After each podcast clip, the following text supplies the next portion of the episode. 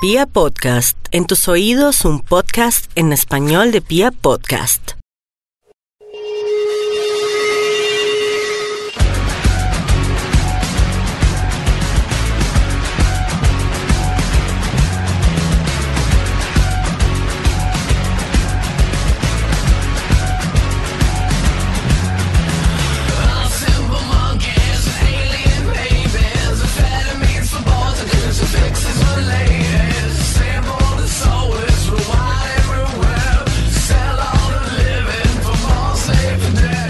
Hola a todos chismófilos, soy Carolina Pardo y les doy la bienvenida a un episodio más de Chismes de Película.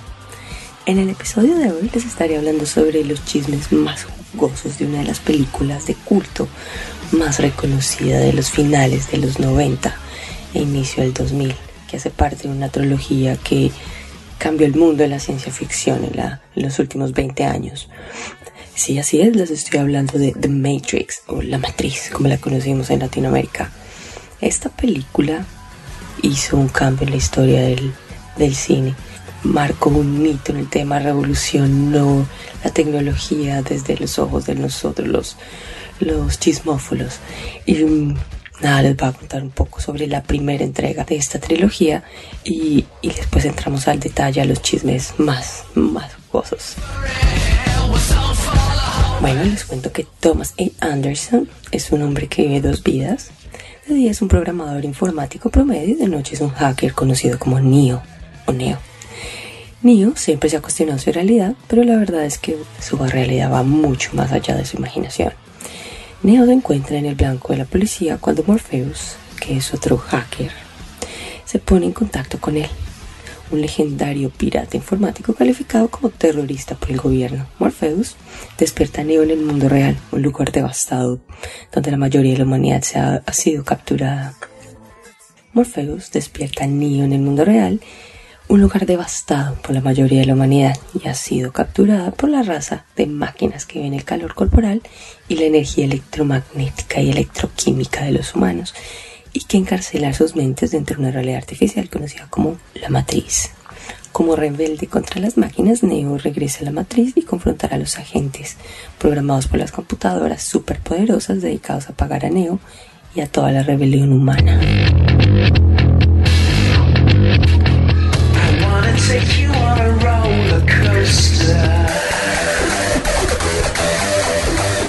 Bueno, mis chismófilos, esto es simplemente un abrebocas sobre la, sinopsis de la primera película de The Matrix.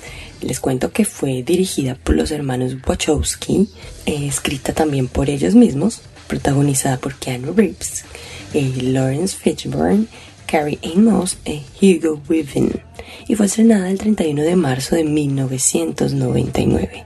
Obtuvo cuatro premios Oscar como mejor montaje, mejor sonido mejor edición de sonido, y adicional a esto, y como era esperarse, mejores efectos visuales. La discografía fue producida bajo Maverick Records con la producción de Guy Usher y Rush Dryer. Y es una compilación de metal alternativo, metal industrial, rap metal y techno que estaremos escuchando y que hemos estado escuchando durante todo este episodio de este podcast. Bueno, mis chismófilos, ahora les empiezo a hablar de otros detallitos interesantes sobre la película. Les cuento que los hermanos Wachowski, como les dije anteriormente, escribieron y dirigieron esta película, pero también son conocidos por películas como Bound, The Matrix, que también fue súper conocida, V de Venganza, o como la conocen también otros en- con su nombre en inglés, V for Atlas en las nubes, Meteoro, El destino de Júpiter, estas dos últimas no siendo tan, bueno, tan buenas en la taquilla, pero teniendo cierta notoriedad. También son súper reconocidos por haber realizado la serie de Netflix Sense8, que también tuvo una gran acogida por todos los temas sobre la comunidad LGTBI y por la historia también de ciencia ficción. Solamente tuvo dos temporadas porque pues la sacaron del aire porque no fue tan acogida, fue una, una serie más de nicho, pero también fue muy reconocida. Les cuento que los hermanos Wachowski eh, en una de las cláusulas de los contratos que firmaron con la productora con la que realizaron la trilogía de Matrix, ellos dijeron que no iban a dar ninguna entrevista a los medios de comunicación en cuanto a la promoción de la saga. Adicional a esto, los hermanos Wachowski abandonaron la escuela, el bachillerato, la secundaria, para dedicarse a escribir cómics e historias cortas. Ellos iniciaron a trabajar en carpintería mientras en su rato libre se dedicaban a escribir los cómics. Los hermanos Wachowski presentaron la idea de Matrix a los ejecutivos de la Warner Bros. y pidieron un presupuesto de 80 millones de dólares. No les convenció mucho la idea a la productora, así que lo reconsideraron y les dijeron, bueno, les vamos a dar 10 millones y con eso tenían suficiente. Así que los directores decidieron invertir ese dinero en rodar la secuencia inicial de la película. Así que cuando los ejecutivos vieron la secuencia, aceptaron los presupuestos de Wachowski y financiaron las películas. En el 2012, durante el Festival de Cine de Toronto, Larry se dio a conocer como una mujer trans y con su nueva identidad como Lana Wachowski estrenó la película Cloud Atlas, que fue como la, el momento perfecto por la temática que trató durante esta película. En el 2015, Lana y su hermano Andy estrenaron la película El destino de Júpiter, que por cierto, como les dije anteriormente, fue destrozada por la crítica. Un año más tarde, Andy ocupó los titulares al publicar una carta revelando que había seguido los pasos de Lana y adoptado por un cambio de género, ahora adoptando el nombre de Lily.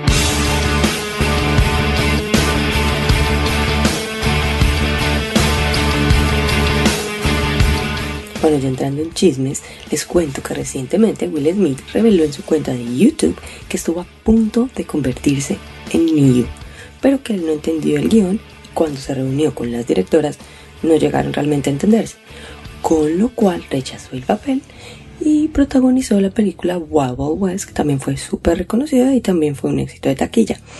Smith también confesó que el papel de Morfeo inicialmente estaba pensado para que lo protagonizara Val Kilmer.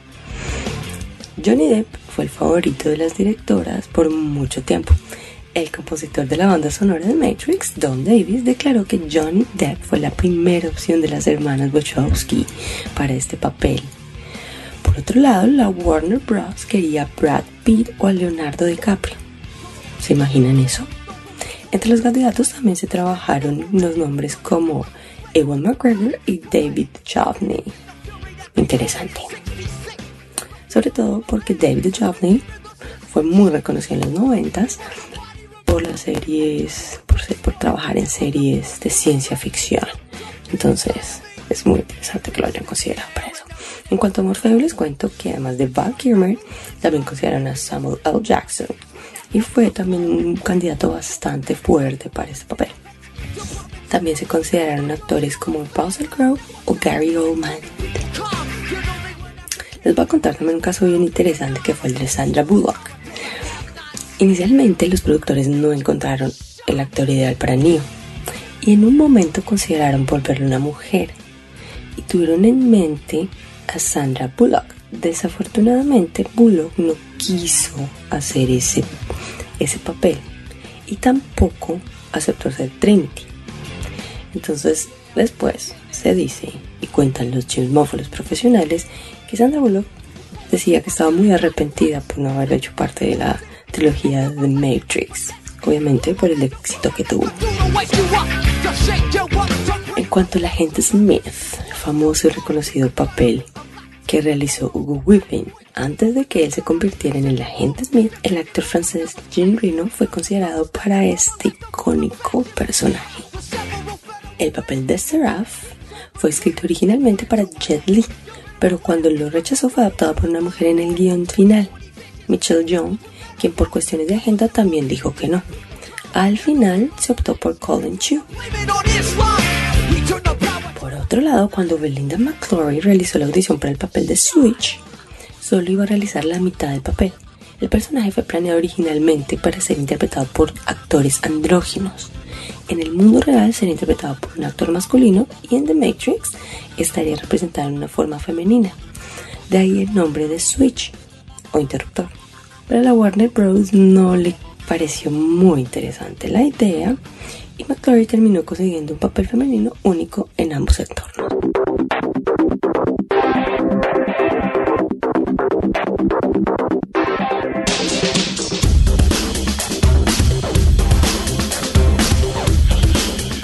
Chisméfono, seguimos con los chismecitos interesantes de The Matrix aquí en Chismes de Película. Les cuento que un poco antes de empezar a rodar, Keanu Reeves fue operado de una lesión de dos niveles en su columna cervical y estuvo en proceso de recuperación durante toda la producción. Esto explicaría los movimientos rígidos en la parte superior del cuerpo en la película, sobre todo cuando giraba la cabeza.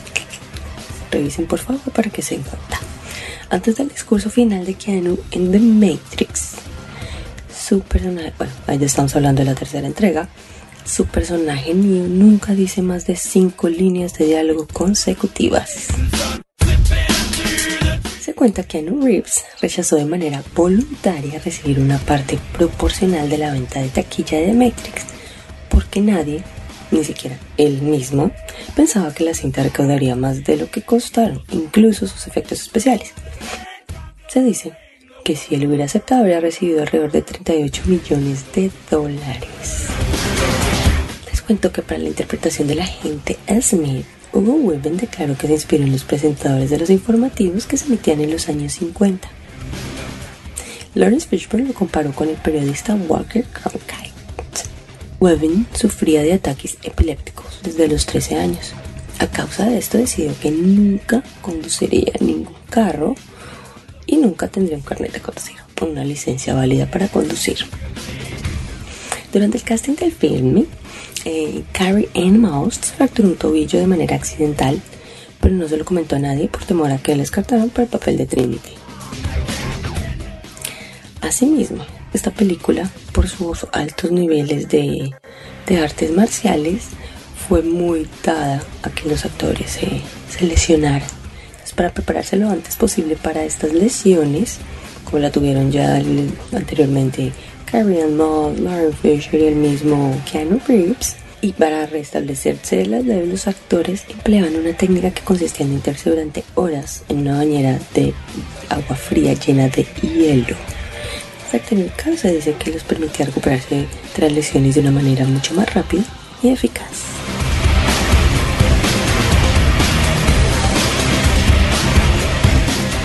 Bueno, mi chismófilos, seguimos hablando aquí de Matrix, en chismes de película. Esta película es sumamente reconocida por que se basó en muchas teorías filosóficas, hace referencia de otras películas, hace referencia de libros, de historias. Eh, bueno, vamos a hablar de algunas, de algunas. No creo que alcancemos a abarcar todas las teorías que manejaron en esta maravillosa película, pero haremos el intento.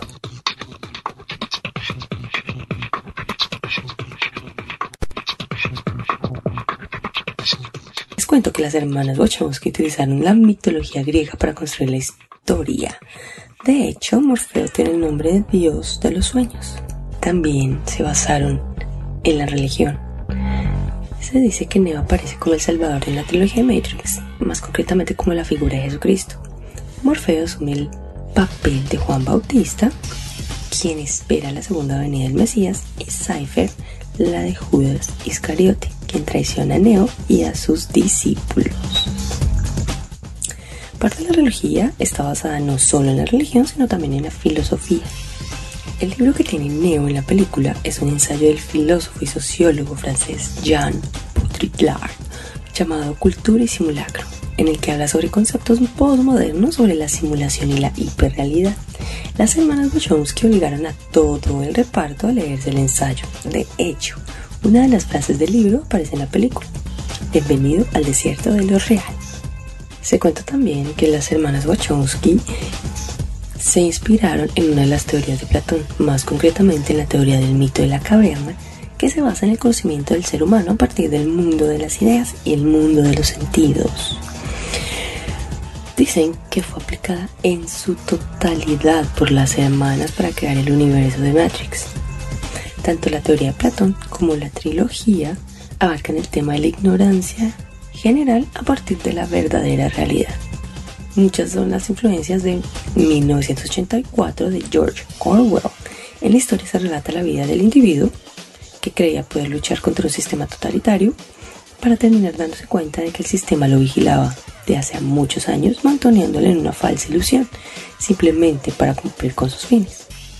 El número de la habitación de Thomas Anderson era 101 en la novela de 1984.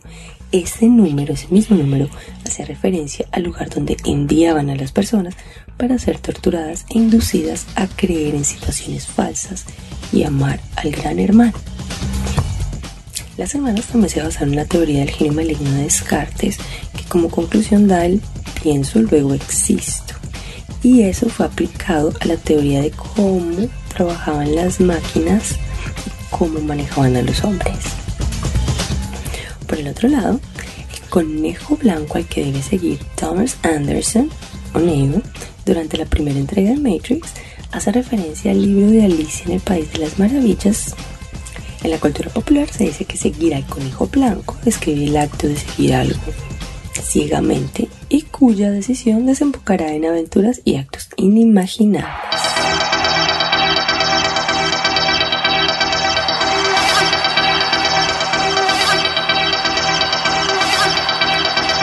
Bueno, mi chismófilo, seguimos aquí con chismecitos deliciosos de The Matrix, la primera entrega de la trilogía.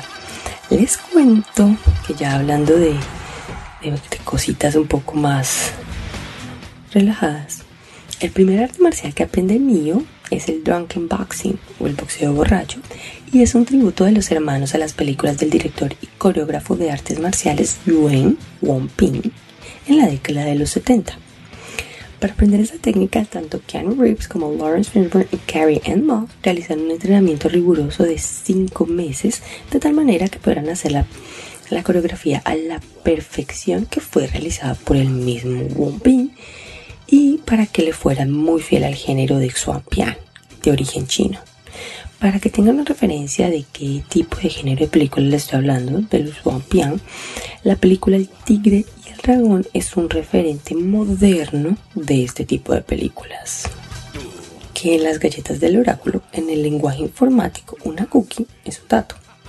Con lo cual, cuando el oráculo le ofrece una galleta a Neo, le está dando información. Interesante. El código Matrix fue diseñado por Simon Whiteley, quien no apareció en los créditos de la película. Y está personalizado e incluye caracteres en japonés, así como también letras occidentales y números y palabras en sentido contrario. El color de la fuerte verde brillante es un homenaje a los monitores monocromáticos de los antiguos computadores. Adicional a esto, también era un tributo a la cinta de animación Ghost in the Shell de 1995, que también fue una de las tantas inspiraciones de las hermanas Wachowski a la hora de crear el universo de la cinta. Les cuento también que mucha información personal de Neo, para los que no se dieron cuenta, puede verse en la ficha que tiene el agente Smith en la escena del interrogatorio durante esta película. Neo nació el 11 de marzo de 1962 en Lower Down, Capital City.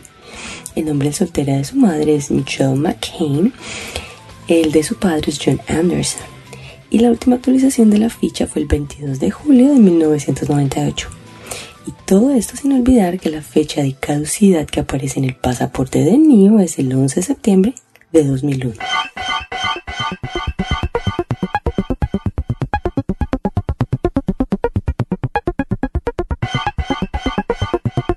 Bueno, mi chisméfolos. Es muy bien sabido que la acción en Matrix es única e innovadora. Y esto debido a la admiración que tenían las hermanas Wachowski por la animación japonesa. También se basaron en películas como Akira, Ninja Scroll, como les dije anteriormente, Ghost in the Shell.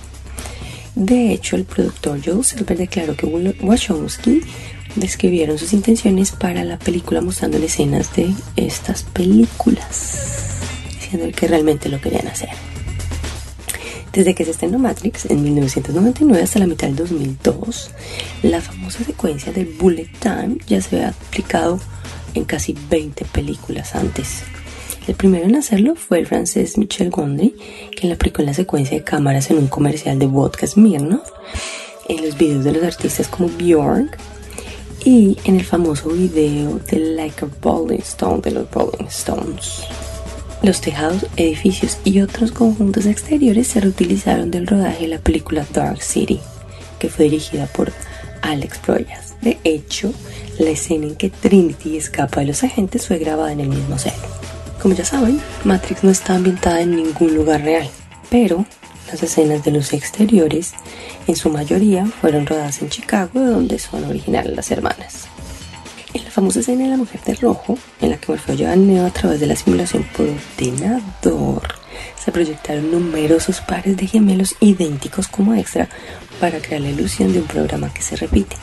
Como pudieron notar en la película, prácticamente todos los personajes tienen gafas de sol. No obstante, hay una ligera diferencia en cada uno. Los papeles de los buenos, o sea, Neo, o Morfeo, tienen gafas de sol redondeadas, mientras que los villanos, los malitos, como el agente Smith, las tienen cuadradas. Estas míticas gafas de sol que llevan estos personajes proceden de una marca de culto llamada Blind y que se enorgullece de producir gafas hechas a mano. El fundador de la compañía, Richard Walker, tuvo que presentar una oferta contra grandes empresas como Ray-Ban, Arnett, para ganar el contrato con las gafas de sol de la película. Además, el teléfono que se utilizaba en ese momento, en que utilizaba Neo, era un Nokia 8110, que también se conocía como el Nokia Banana, y fue el primer teléfono comercial en tener la funcionalidad de SMS. Les cuento también que General Motors donó 300 automóviles a la producción de Matrix. Al final, todos fueron destruidos debido a la exigencia de las escenas.